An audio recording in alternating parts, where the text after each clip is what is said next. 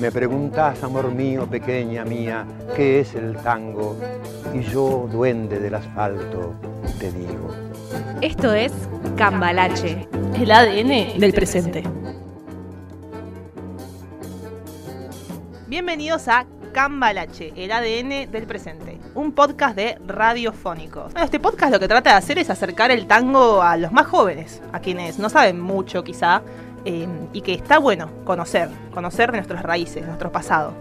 Acá tengo a mis compañeras de mesa, Tamara Zárate, mi co-conductora. ¿Cómo estás, Tami? Hola, buen día, muy bien. ¿Y vos? Acá andamos, tranqui. Remando últimos- la en dulce de leche. Remándola en dulce de leche, exactamente. Valentina Venta, ¿cómo estás, querida? Muy bien, ¿y vos? Muy bien. Y bueno, por último, no menos importante, Felipa Recal. ¿Cómo va? ¿Todo bien? ¿Cómo va? Bueno, el capítulo de hoy, que es el tercer capítulo, se llama El hombre de la esquina rosada. Mm. Ustedes me Interesante. dirán, ¿Por qué elegiste este nombre, ¿por Vale? qué elegiste nombre? Bueno, justamente es un cuento de Borges que forma parte de otros cuentos del libro Historia Universal de la Infamia. A ver, a ver. Bueno, para quien no lo leyó, porque bueno, siempre digo esto, el autor dedicó el cuento al escritor, poeta y periodista uruguayo Enrique Amorim. Y el cuento justamente utiliza palabras arrabaleras, ordinarias, toscas y rústicas, esto es lenguaje orillero, como lo llamaba en su tiempo Borges, ¿no? Sí. Eh, bueno, justamente es cuando uno lee ese libro, cuando uno lee el cuento en realidad, quiero decir, encuentra muchas palabras Lunfardo y es muy interesante la manera en la que Borges conecta con el tango. Él, para que tengan una idea, como que son bastante contemporáneos, Borges y el tango en general, ¿no? Eh, él incluso escribió eh, no solamente conferencias, sino también una milonga muy particular que es la de la milonga de Jacinto Chiclana, eh, que bueno, se la recomiendo a todos que la escuchen, la verdad que es increíble la, la calidad eh, que tiene él, la calidad, a ver, no quiero decir, sabemos que Borges escribe bien, Sí, escribe muy bien. pero uno no se lo imagina en el tango, escribiendo tangos. Y sin embargo lo hacía y lo hacía muy bien. Ujú. Eh, con Astor Piazzolla que le hizo la música. Así que, bueno, cualquiera que pueda dúo. escucharlo no sabe lo que es ese dúo. Cualquiera que lo escuche eh, lo va a entender. Bueno, pero volviendo a, a por qué elegí este título, Sí, tiene que ver con el lunfardo, justamente, ¿no? que va a ser el tercer tema que vamos a tocar. Alegremente, porque bueno, es, es complicado igual. Cuando el estuvimos. que eh, es eh, absolutamente actual, ¿no? Totalmente. Totalmente, Lo- lo del justamente eh, cuando iniciábamos... Eso fue lo que nos llamó la atención. Sí, cuando iniciábamos la presentación de la mesa dije remando la dulce de leche. Una frase que usamos hoy en día y que justamente proviene del lunfardo, así como pisar el palito, así como tirar los perros y muchas otras locuciones. Y así como palabras como, a ver, mina, que uno dice mina hasta ahora. Oh. Chamullo. Ah, pero... A ver, eh, son palabras que vos decís. Y hay gente joven que quizá, a ver, no sabe que, que son parte de- del diccionario lunfardo. Eh, así que estaría muy interesante entender primero qué es el lunfardo, cómo llegó acá, qué relación tiene con el tango. Y acá mi compañera Valentina Venta nos va a introducir en ese tema. Es así. Bueno, normalmente si uno googlea un poco, porque ahora estamos en, ter- en tiempos de googlear la definición de lo que es el lunfardo, dice que es una jerga originaria de la ciudad de Buenos Aires, alrededor, que surgió alrededor de eh, finales del siglo XIX y principios del siglo XX. Sin embargo, a mí me gusta un poco más una definición que da Otilia da Veiga, la presidente de la Academia Porteña Sí. del Lunfardo, eh, en una entrevista al Federal, y que dice así. El lunfardo es un vocabulario, no es para nada un idioma. El lunfardo es para el castellano lo que podría ser el slang para el inglés. Ha llegado a ser el habla que identifica a los porteños y ha transgredido las fronteras provinciales, porque, a diferencia de una jerga o de un argot, el lunfardo ha penetrado por todas las capas sociales y ha llegado a los medios de comunicación, a la literatura. Me parece muy buena esta definición porque resalta que no es una jerga, a lo que José Govelo, también autor de, de libros sobre el lunfardo, agrega que no es un lenguaje ni del AMPA, AMPA se dice a los marginales, y que tampoco eh, proviene de ningún grupo especializado. Y lo define mejor como el repertorio de voces extranjeras o una acumulación de préstamos. Ah, mirá vos, qué interesante lo de acumulación así. de préstamos. Es así. Uno tiene, a ver, alguna idea errada del lunfardo también. ¿no? Claro, Puede porque pasar. eh, se dice que viene de la cárcel o está este mito de que es propio de las personas que robaban, pero justamente por eh, De la la cultura definición de- etimológica Sí, de la sí, palabra, bueno, ¿no es cierto? Eso sí, eh, el lunfardo era el ladrón, etimológicamente significa ladrón, digamos. Claro. Entonces se empezó a asociar como una, toda una corriente académica lo empieza a asociar con el lenguaje de los ladrones. Sin embargo, préstamos se llama a términos que una lengua toma de otra, ¿no? Sí.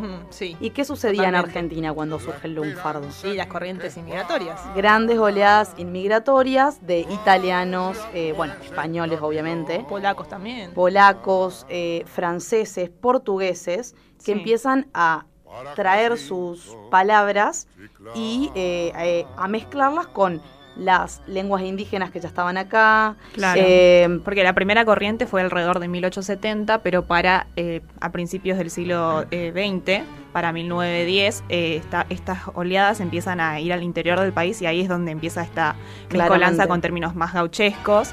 Y también eh, por el lado de Brasil vemos que entran muchos africanismos. Africanos. Y eso está Es es, así. muy interesante. Eso es sumamente interesante. Sí, Y lo del Sí. lenguaje gauchesco también está muy bueno porque eh, luego de la época de Rosas, mucha gente del campo empieza a venirse para la ciudad. Ajá. Entonces, en, en ese momento que llegaba mucha gente de Europa, mucha gente del campo, se forma esta lengua que es, ¿Sabes qué pasa? Que No es una estaba lengua. el puerto. es así. El puerto era. Sigue estando, pero digo, en ese momento eh, la gente trabajaba sobre todo ahí. Totalmente. Estaba muy concentrado, imagínate en la época. Sí, la Y época rosista. hoy en día estamos hablando de alrededor de 6.000 a 7.000 palabras y unas 3.000 locuciones o expresiones como las que habíamos dicho en un principio, esto de remar en dulce de leche y demás. O sea, es una cantidad, es un montón. Imagínate hacerte un. Perdón, ¿cuánto debe pesar un diccionario de lunfardo? Si uno lo. Sí, totalmente. No se ríe, pero es verdad. Y hasta el día de hoy están vigentes. Uno dice, bueno, ¿de dónde salen? Y es muy pertinente aclarar que no es un no es un vocabulario del tango, sino que el tango fue vehículo, Mm. eh, fue motor para que se difunda. Pensemos que el tango surge a finales de- del 19, se asienta mucho Sí. a principios del el 20 y es también el, el momento en el que Claro. el lunfardo empieza a... Explota. Son productos Explotar. ambos de la inmigración, justamente. Es así. Y hay como un mix, una combinación algo rara. Pero bueno, Sí, como creo que como veníamos diciendo también en capítulos anteriores, que el tango siempre de alguna manera refleja lo que estaba pasando socialmente en ese momento, ¿no? Lo Claramente. hablamos con las mujeres, eh, lo hablamos ahora también con el lunfardo, Bueno. digo, es un reflejo, es de alguna manera un, un espejo de lo que sucedía en la sociedad, que en este caso era todas estas olas inmigratorias en donde se combina lenguaje, cultura, comidas, digo, eh, es muy interesante cómo se integra tantas partes diferentes, ¿no? Porque uno diría eh, que, digamos, que pueden tener en común un francés, un polaco y un español, y bueno, surge... es que reflejan Sí, el momento. Eso es lo Bueno, interesante. exactamente. Borges, justamente hablando de, de estas dos cuestiones, dice que sus letras, por las letras del tango, ¿no? Reflejan la vida en los arrabales de Buenos Aires y los códigos del compadre, que encuentra su identidad en la violencia orillera. Lo sintetiza todo de un, de un modo mucho más simple, digamos. Dice, tenemos al compadrito, que se le decía así, uno Sí. lee la- muchas de las letras, tienen la palabra compadrito. Al rufián, y tenemos al niño bien, al patotero y a la mujer de mala vida también. Es así. Es como que ahí se resume el mundo del tango de ese momento, ¿no? De esos 1900, 1910, 1920. Pero Valentina, vos nos habías traído a un autor en específico, ¿no? Sí, sí, sí. Muchas de las cosas que estuve mencionando las menciona también José Govelo. en, ¿Qué libro nos este- recomendás que para, para quien quiere, no sé, insertarse en ese, en Yo ese creo mundo que del lunfardo? eh, aproximación al lunfardo de, Sí. de José Govelo es excelente y mm, ediciones de la Universidad Católica Argentina, mira, justito. Ah, Así mira que vos. Bueno, te lo también vendo para todo. los de nuestro siglo pueden entrar a la Academia Porteña del Lunfardo y ahí tienen una cantidad de información y una cantidad de estudiosos que se dedican justamente a- al lunfardo y tienen una cantidad de palabras que pueden saber de dónde surgieron y está muy interesante. Y una cantidad de análisis, perdón, de, de un montón de tangos eh, que sí tienen quizá vocabulario lunfardo. Vos decís, no puedes entender un tango si no entendés lunfardo. Sí, sí. Porque hay tangos que, bueno, uno puede llegar a comprenderlos. Por contexto saca algo, ¿viste? Por contexto, sí, pero hay algunos que no utilizan mucho lunfardo. Ujú. Pero hay otros que son genios. Hay escritores que son genios del lunfardo. Y que vos ni no entendés, no entendés nada y es cerrado, cerrado, ¿eh? Sí, he escuchado tangos y he dicho, ah, esto significa tal cosa. Después, al momento de buscar, dice, ah, estaba muy errada. Y es muy interesante. Es bravo eso. eso, hay que analizarlo y hay que hacer como primero un estudio previo. Por eso acá mi compañera Felipa Recal es la que se encargó de ese aspecto. Nos va a traer acá en este momento. Eh, vamos a analizar dos tangos en el episodio de hoy y uno es eh, El Ciruja, que es eh, un tango de 1926. Recordaba aquellas horas de garufa cuando minga de laburo se pasaba, metapungas al codillo, escolaseaba y a los burros se ligaba un metejón.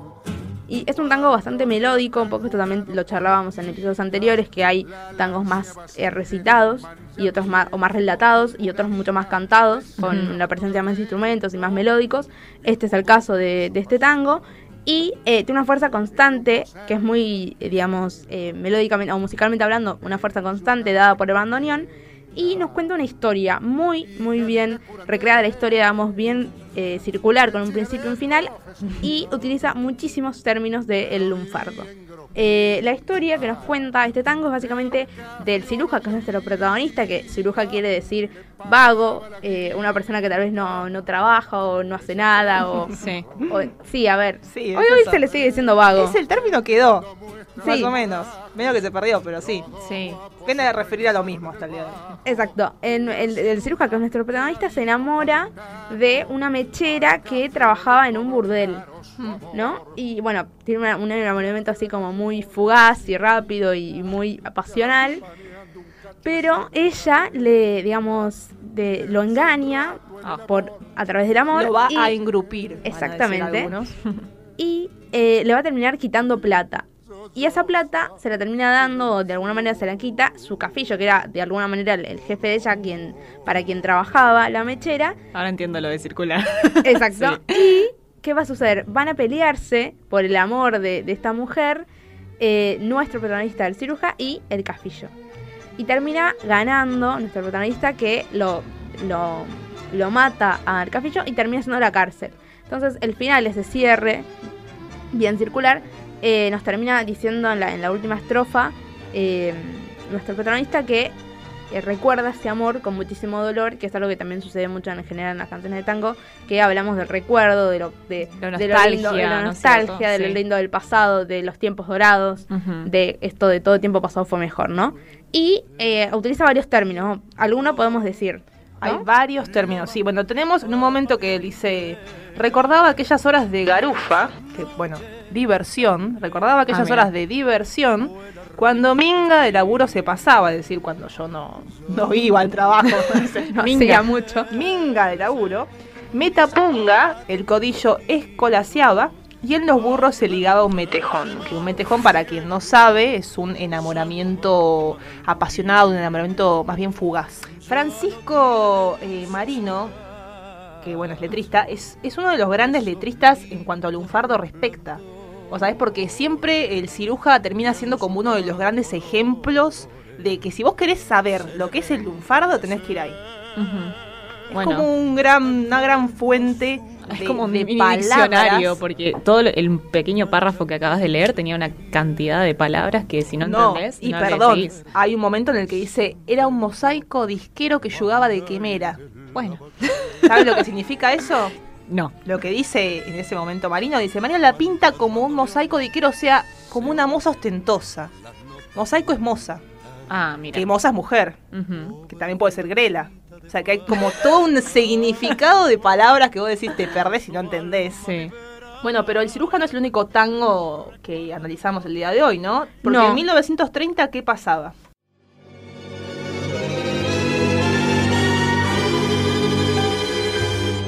Cuando la suerte que es grela, fallando y fallando, te largue parado. Cuando te viene en la vía, sin rumbo, desesperado. Cuando no tengas ni fe ni yerba de hacer, secándose al sol. Cuando rajes los tamangos buscando ese mango que te haga morfar la indiferencia del mundo que es sordo y es mudo, recién sentirás. Gira Gira, eh, eh, de música de Enrique Santos Discépolo, y la letra también de Discépolo, que es un tango, un tango en donde también utiliza algunos términos del lunfardo, no tantos como, como el anterior, pero sí que hace muchísimo hincapié. Es un tango eh, muy triste, la verdad, y muy melancólico. Y creo que mm, lo que más podemos rescatar, más allá de la utilización del lunfardo, es el hecho de que también es sumamente actual. ¿Por qué? Porque nos habla de la desolación de, que a veces sentimos en este mundo, ¿no? Eh, la típica frase como que el mundo sigue girando a pesar de nuestros problemas y todo lo que nos pasa. Bueno, Sí. exactamente esto es lo que siente DJ Polo. Bueno, girar, girar mismo, o sea, girar significaba callejear, andar vagando, así que es- ya el nombre tiene una palabra lunfarda, a pesar de que el tango en sí tiene muchas menos que el ciruja, que es típico, digamos. Exactamente. El, el tango es mucho más simple que el anterior, no es tan melódico, es íntimo, básicamente se basa en la, en la voz de quien lo interprete. Hay, versiones de, hay una versión de Gardel muy conocida, hay varias versiones, eso sucede en todos los tangos. Em, y tiene eh, básicamente la voz, la guitarra y el bandoneón, y sobre todo la guitarra es mucho más, como les decía, íntimo, tranquilo. Y mm, José Govelo, que perdón, es el autor de- del libro que tiene Valentina en las manos, dice que Gira Gira es un tango pesimista, al que la música marcial le da cierto aire de himno. Eh, digamos, bueno, es verdad, si uno escucha el tango, aparte, perdón, quien conoce a Discépolo va a entender que, bueno, él es el escritor de Cambalache también. Y hay cierto paralelismo en las letras, de ese Sí. mundo como bastante, no sé, ese mundo hostil y cruel Hostil. que, que muchas veces no nos, no nos Doloroso. da la mano, ¿no? Cuando lo necesitamos. Eh, Problemático y febril. Exactamente. En, en un momento dice, verás que todo, que todo es mentira, que nada es amor, el mundo a nada le importa. Gira, gira. Aunque te quiebre la vida, aunque te muerda un dolor, no esperes nunca una ayuda, ni una mano, ni un favor. ¿No? Me gusta Eh, mucho es- el final también. Exacto. dice, Cuando manchesque a tu lado, se prueban la ropa que vas a dejar, te acordarás de este otario que un día cansado se puso a ladrar. Sí, que es un poco también lo que representan el cambalache de más allá del pesimismo y la nostalgia de sentir que muchas veces hasta todo el mundo está en co- o el mundo está en contra de uno. También hay que levantarse y seguir, ¿no? Que también lo hablábamos en los en los Y episodios Jepo era un alma sensible igual. Me imagino que, Sí, para escribir una cosa que así, tango se me hace que tiene que atraviesa, sensibilidad. que le, atraviesa, le atravesaba el dolor en ese momento. Él dio, hizo algún, una especie de declaración acerca de, de Gira Gira y él dice en una parte, yo viví la letra de esa canción más de una vez, la padecí, mejor dicho, más de una vez, pero nunca tanto como en la época en la que la escribí. Hay un hambre que es tan grande como el hambre del pan y es el hambre de la injusticia, de la incomprensión. Y la producen siempre las grandes ciudades donde uno lucha solo entre millones de hombres indiferentes al dolor que uno grita y ellos no oyen. Londres gris, Nueva York gris, Buenos Aires. Todas deben ser iguales. Y no por la crueldad preconcebida, sino porque en el fárrago ruidoso de su destino gigante los hombres de las grandes ciudades no pueden detenerse para atender las lágrimas de un desengaño. Las eh, ciudades grandes no tienen tiempo para mirar el cielo. El hombre de las ciudades se hace cruel. Caza mariposas de chico, de grande no. Las pisa, no las ve, Wow. no lo conmueven. Gira Gira fue una canción de la calle, nacida en la calle cuando le mordía el talón a los pasos de los hombres. Grité el dolor de muchos, no porque el dolor de los demás me haga feliz, sino porque de esa manera estoy más cerca de ellos. Y traduzco ese silencio de angustia que adivino. Usé un lenguaje poco académico porque los pueblos son siempre anteriores a las academias. Y ahí también está el lunfaro, ¿no? eso sí. Y el porqué de la utilización. Porque uno necesita crearse un lenguaje para poder comunicarse también. Y comunicar eh, lo que le pasa, lo que siente. Y el lenguaje de la calle, ¿no? De la calle, que uno se la- lo dueña y se, hace, se lo hace propio. ¿no? Eh, y al final, bueno, y una canción popular debe ser siempre el problema de uno padecido por muchos. Un poco es, eso es el lunfardo, ¿no? Eso es el lunfardo, exactamente. Es eh, un lenguaje que, que, bueno, que cualquiera puede usar y por eso está buenísimo que, que quien lo use hoy, a ver, uno no sé, tira palabras y no sabes y decís, bueno, eso también Pero también esas mismas palabras tienen mucha historia porque han ido mutando. Una, Sí, una, una sí, palabra sí. significó una cosa y después significó otra y, y detrás. O sea, es un vocabulario muy rico a pesar de que se lo asocie a la rabal, a la clase baja y a todo y toda esa connotación. Es súper rico y, y es súper importante que exista una academia que lo estudie, digamos. Bueno, chicas, fue muy profundo lo que vivimos. Como todos los programas. Exacto, siempre en los episodios nos pasan estas cosas. Siempre terminamos, Una reflexión final. siempre terminamos con una introspección muy, muy, muy, muy, muy profunda. Mancharon el lunfardo. Sí, sabes que sí. Eso, manchamiento. Bueno, eh, así concluye entonces nuestro tercer podcast, El hombre de la esquina rosada. Nosotros nos despedimos y bueno, esperamos siguiente hasta el siguiente capítulo, ¿no? Esto fue Cambalache, el ADN del presente.